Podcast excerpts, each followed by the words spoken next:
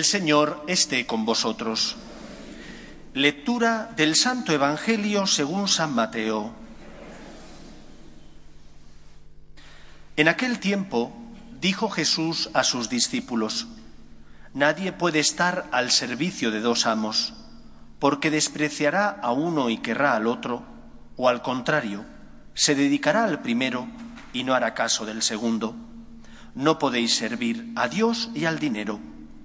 Por eso os digo, no estéis agobiados por la vida, pensando qué vais a comer o beber, ni por el cuerpo pensando con qué os vais a vestir. ¿No vale más la vida que el alimento y el cuerpo que el vestido?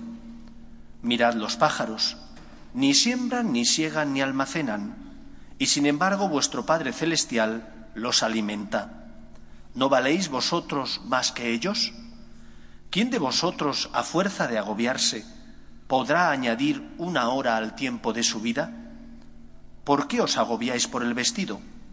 Fijaos cómo crecen los lirios del campo, ni trabajan ni hilan. Y yo os digo que ni Salomón en todo su fasto estaba vestido como uno de ellos. Pues si a la hierba que hoy está en el campo y mañana se quema en el horno, Dios la viste así, ¿no hará mucho más por vosotros, gente de poca fe? No andéis agobiados pensando qué vais a comer, o qué vais a beber, o con qué os vais a vestir. Los gentiles se afanan por esas cosas. Ya sabe vuestro Padre Celestial que tenéis necesidad de todo eso. Sobre todo buscad el reino de Dios y su justicia. Lo demás se os dará por añadidura. Por tanto, no os agobiéis por el mañana, porque el mañana traerá su propio agobio. A cada día le bastan sus disgustos. Palabra del Señor.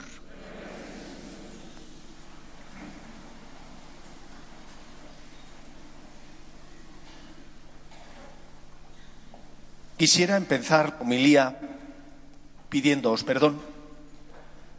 Perdón porque os hemos cargado con demasiadas cargas.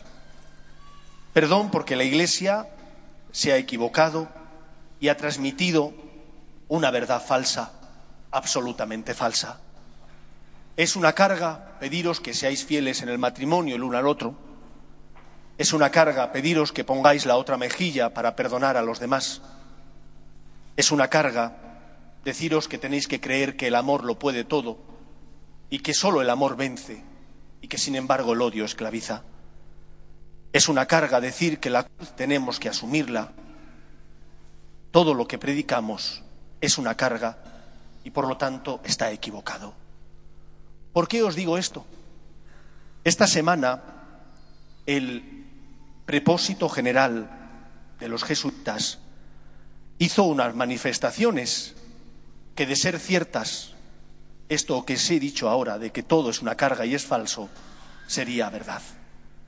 Él dijo que hay que reinterpretar las palabras de Jesús, que hay que hacer un análisis de las mismas, porque como no había grabadoras en aquella época, no sabemos si lo que se nos ha transmitido es verdad o no.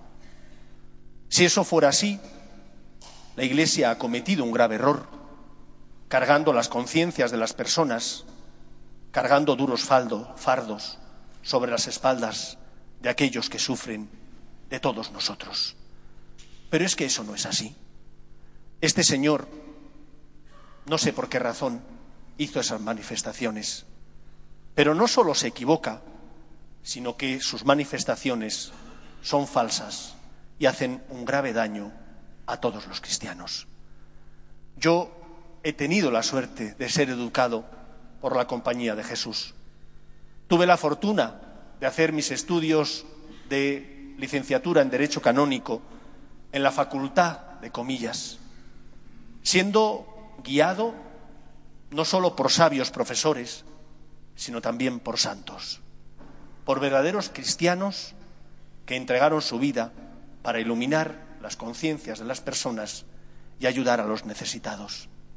Y por eso me duele y me sorprende que el que ahora dirige esa compañía de Jesús fundada hace ya muchos siglos, allá por el siglo XVI, por San Ignacio de Loyola, diga esas cosas. ¿En qué se basa para decir eso? Se basa únicamente en que quieren que se apruebe algo que no se puede aprobar. Nosotros creemos en un Dios que se nos ha dado a conocer, se nos ha revelado, por medio de la experiencia del pueblo de Israel y de la Iglesia como nuevo pueblo de Dios. Y todo eso ha quedado plasmado en lo que conocemos como la Biblia, como las Sagradas Escrituras.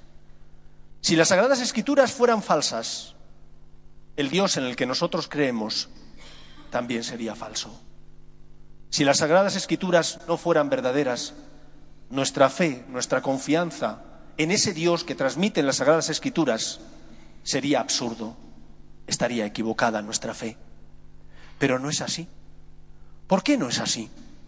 No es así porque los Evangelios se escribieron bien pronto. Los primeros escritos sabemos que son del apóstol San Pablo a los discípulos de Tesalónica en torno al año 65. El primer Evangelio fue escrito por Marcos. El resto, tanto los otros dos sinópticos, Mateo como Lucas, como después Juan, que vendrá mucho más tarde, en torno al año 100, el resto beben de unas fuentes. ¿Y cuáles son esas fuentes? Esas fuentes son los testigos oculares, aquellas personas que compartieron con Jesús, que escucharon sus palabras, que vieron sus milagros y que lo transmitieron de palabra a los que no habían conocido a Jesús. Aunque fueran coetáneos suyos, vivían en otros lugares o no habían sido discípulos suyos. Y esas catequesis transmitidas de palabra de forma oral, el pueblo judío es un pueblo semita, donde la transmisión oral era fundamental. Recordad cuando celebramos la Pascua, cómo el hijo pequeño tenía que narrar la historia que sus antepasados habían vivido, y así se transmitía de forma oral de padres a hijos. Por eso el pueblo judío estaba acostumbrado. Y la transmisión oral era algo habitual y se transmitía con fidelidad lo que había pasado y ocurrido. Y después eso se plasmó, cuando ya los testigos oculares empezaron a faltar, en unas tablillas de cera, para que nunca se olvidaran los dichos y las obras de Jesús. Y después los evangelistas, con esas tablillas y el testimonio de los que quedaban vivos, confeccionaron los evangelios. Algunos dicen, es que hubo una, una mitificación de Jesús. Para que haya mitificación tienen que pasar muchos años. Jesús murió en el año 33 de nuestra era. San Pablo ya escribe en el 65 y ya escribe sabiendo que existen esas tablillas que él ha leído también. Y después, al poco, se escribe el primer Evangelio, el de Marcos. ¿Cómo iban a mentir aquellos que escribían habiendo testigos presentes y siendo transmiseros otros de esa tradición transmitida celosamente y con fidelidad? Era imposible. El propio Lucas, al inicio de su Evangelio, dice, querido Teóforo, he decidido escribir esos, esos dichos y obras de Jesús que otros han transmitido y que yo después de haber inspeccionado y haber verificado, quiero plasmarlas por escrito. Por tanto, no hay mitificación de Jesús. No hay diferencia entre el Jesús que caminó por Jerusalén, por, por Galilea, que estuvo en el lago de Genesaret, y el Cristo que nos transmiten las Escrituras. Es el mismo, el Jesús que vivió en Jerusalén y en Nazaret, con el Jesús que nos transmiten los Evangelios. Y por tanto nuestra fe está basada en la certeza de que el Cristo que transmiten las Escrituras es el Jesús de Nazaret, que nació en Belén y que vivió en Galilea. Y la Iglesia ha expresado en distintos dogmas la inerrancia de la Sagrada Escritura y también de los Evangelios. No pueden tener error en aquello que se refiere a la salvación de los hombres. Por lo tanto, la ley que Cristo nos trajo Amaos los unos a los otros como yo os he amado. La lucha por defender que el matrimonio crea un vínculo indisoluble entre el hombre y la mujer que no se puede disolver esa ley que Cristo nos trajo, no podemos decir que tenemos que cuestionarla, porque no había grabadoras y no teníamos o no tenemos forma de saber si es verdad o no. El Papa Francisco, hace ya muchos años, saliendo al paso de estas críticas, que esto no es nuevo, esto ya lo hicieron los protestantes allá por el siglo XIX, sostuvo el Papa Benedicto que obrar de esa manera, quitando aquello que no me conviene, es hacer un cristianismo de supermercado, donde uno va al supermercado y coge lo que quiere y deja lo que no le apetece. Y te haces un Cristo a tu imagen y semejanza, quitas aquello que crees que te estorba porque te incomoda, porque tu conciencia te duele cuando tienes que vivir así, de forma que quitas aquello que es doloroso y solo coges lo que te agrada. Nosotros hemos transmitido la fe en el Dios revelado al pueblo de Israel y en el Cristo que es el enviado de Dios Padre para salvar a los hombres. Y creemos que esas escrituras transmiten la verdad en aquello que tiene que ver con la salvación de los hombres. En ese asunto no pueden tener error. Por lo tanto, no busquemos quitar aquello que ahora unos creen que estorba, que mañana otros creerán que estorba otra cosa y quitarán otra. Aceptemos la verdad transmitida por las escrituras y en concreto por los evangelios. Lo digo porque muchos habrán leído estas manifestaciones y se habrán sentido al menos perplejos, como yo me sentí perplejo al leerlas. ¿Por qué razón lo hace? ¿Lo hizo? Él lo sabrá. Pero son manifestaciones equivocadas, puesto que no hubo mitificación desde la muerte de Cristo hasta que se plasmaron por escrito los evangelios. Transcurrieron treinta y pocos años, demasiado poco para que existiera esa mitificación y, por lo tanto, para que los evangelistas mintieran escribiendo cosas que no eran veraces ni reales. En segundo lugar, el Evangelio de hoy nos habla de la confianza que tenemos que depositar en Dios. A nosotros nos han educado demasiado mal. Nos han educado en la fe en un Dios que más que padre es un abuelo. Un abuelo que lo perdona todo. Un abuelo que precisamente porque lo perdona todo no le dé importancia a nada. Y eso no es verdad. Dios, el Dios revelado por las Escrituras, el del Antiguo y Nuevo Testamento, que es el mismo Dios, pero esa revelación fue progresiva, y en el Antiguo Testamento vemos unas facetas de Dios y en el Nuevo Testamento se nos revelan otras, el Dios revelado es un Dios que es el Señor. El Señor porque es el creador de todo. El Señor porque Él es el que hizo todo y sin Él no se hizo nada. Y como creador de todo, es el dueño de todo lo que existe. Y por lo tanto la creación se sostiene gracias a su amor. Y Él, que nos ama, envía a su Hijo al mundo para salvarnos. Por eso nosotros no podemos olvidar que Dios es el Señor, que también es Padre, pero que, porque es Padre y ama, puso una conciencia en tu corazón para que distinguieras el bien del mal. Te enseñó qué estaba bien y qué estaba mal para que no erraras en tu vida y si errabas te pudieras levantar para intentar volver por el buen camino. Porque el mal hace daño y esclaviza, mientras que el amor vence, libera al ser humano y le hace feliz. Y por eso, queridos amigos, cuando no comprendamos los planes de Dios, no olvidemos quién es Él. No es un cualquiera, es el Señor, que ha pagado además por ti un precio altísimo, enviando a su Hijo al mundo para salvarte.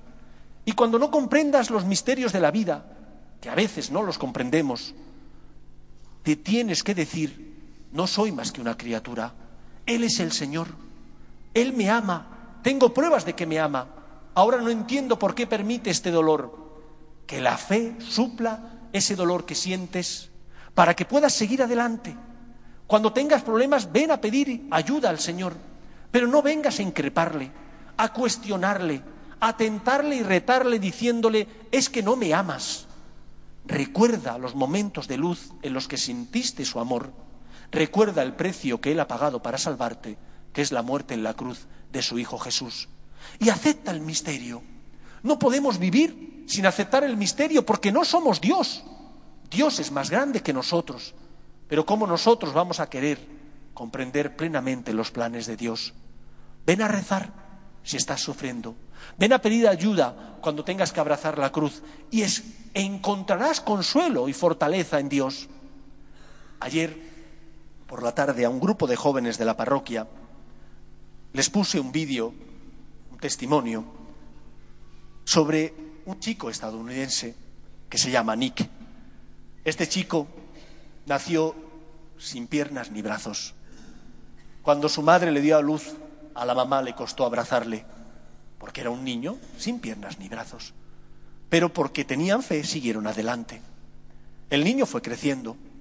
El niño llegó un momento en el que también sintió, como también nosotros sentimos en muchas ocasiones, la duda. ¿Por qué Dios ha permitido esto? Y él, en ese vídeo, narra su experiencia. Al principio de retar a Dios y de decirle, voy a venir aquí para que me digas por qué no tengo pies, por qué no tengo brazos, por qué has permitido esto. Hasta que llegó un momento en el que Dios le hizo entender que tenía que aceptar el porqué de las cosas sin saber por qué el Señor las, las había permitido. Y él mismo dice en el vídeo, cuando acepté que Dios es el Señor y yo soy criatura, me embargó una gran paz. Las manos y los brazos nunca volvieron, pero nunca me sentí solo, sino que al contrario el Señor empezó a sostenerme para que mi vida tuviera sentido. La paz, dice él, solo se encuentra cuando aceptas que Dios te ama y que a pesar de no comprenderle, Él te ama. Si no aceptamos los misterios de la vida, solo nos queda un camino, el camino de la desesperación. Sin Dios no podemos vivir. Con Dios, a pesar de las cruces y dificultades, encontramos fuerza para seguir adelante. Tú que tienes problemas, tú que tienes miedos, tú que tienes dificultades, acude a que Cristo te consuele. Como a este chico le ocurrió, Dios no le devolvió sus brazos ni sus pies, pero Dios le sostuvo. Y ahora Él se dedica a dar su testimonio para que otros que tienen cruces y dificultades encuentren consuelo y esperanza en el amor que Dios les tiene, aunque a veces no comprendamos los planes de Dios y tengamos que aceptar sus silencios y el misterio de la vida. El Evangelio nos hablaba de eso, de que Dios, que es Señor de todas las cosas, cuida la naturaleza y nosotros somos obra y parte, por tanto, de esa naturaleza. Vengamos a pedir, a pedir ayuda y consuelo, pues lo necesitamos. Él es nuestro Padre, pero no le retes. Solo encontrarás paz cuando te abandones en Él, cuando te fíes de Él, cuando digas, Señor, me fío de ti, sé que me amas, aunque no comprendo tus silencios. Que el Señor os sostenga. Nos ponemos en pie.